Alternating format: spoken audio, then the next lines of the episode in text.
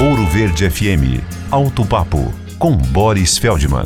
Tem uma fraude nova na praça prejudicando proprietários de automóveis. Desta vez, o conto do vigário é aplicado no setor de seguros pois apareceram vários falsos corretores oferecendo este serviço. Recebem o primeiro pagamento e até emitem boletos e entregam o documento para o dono do carro que se sente segurado. E às vezes, em acidentes de pequena monta, esses vigaristas até assumem as despesas, mas no caso de um acidente mais grave, eles somem do mapa. O que fazer para não cair neste novo golpe do seguro, não pagar um centavo sequer para o corretor e efetuar qualquer pagamento diretamente para a companhia de seguros?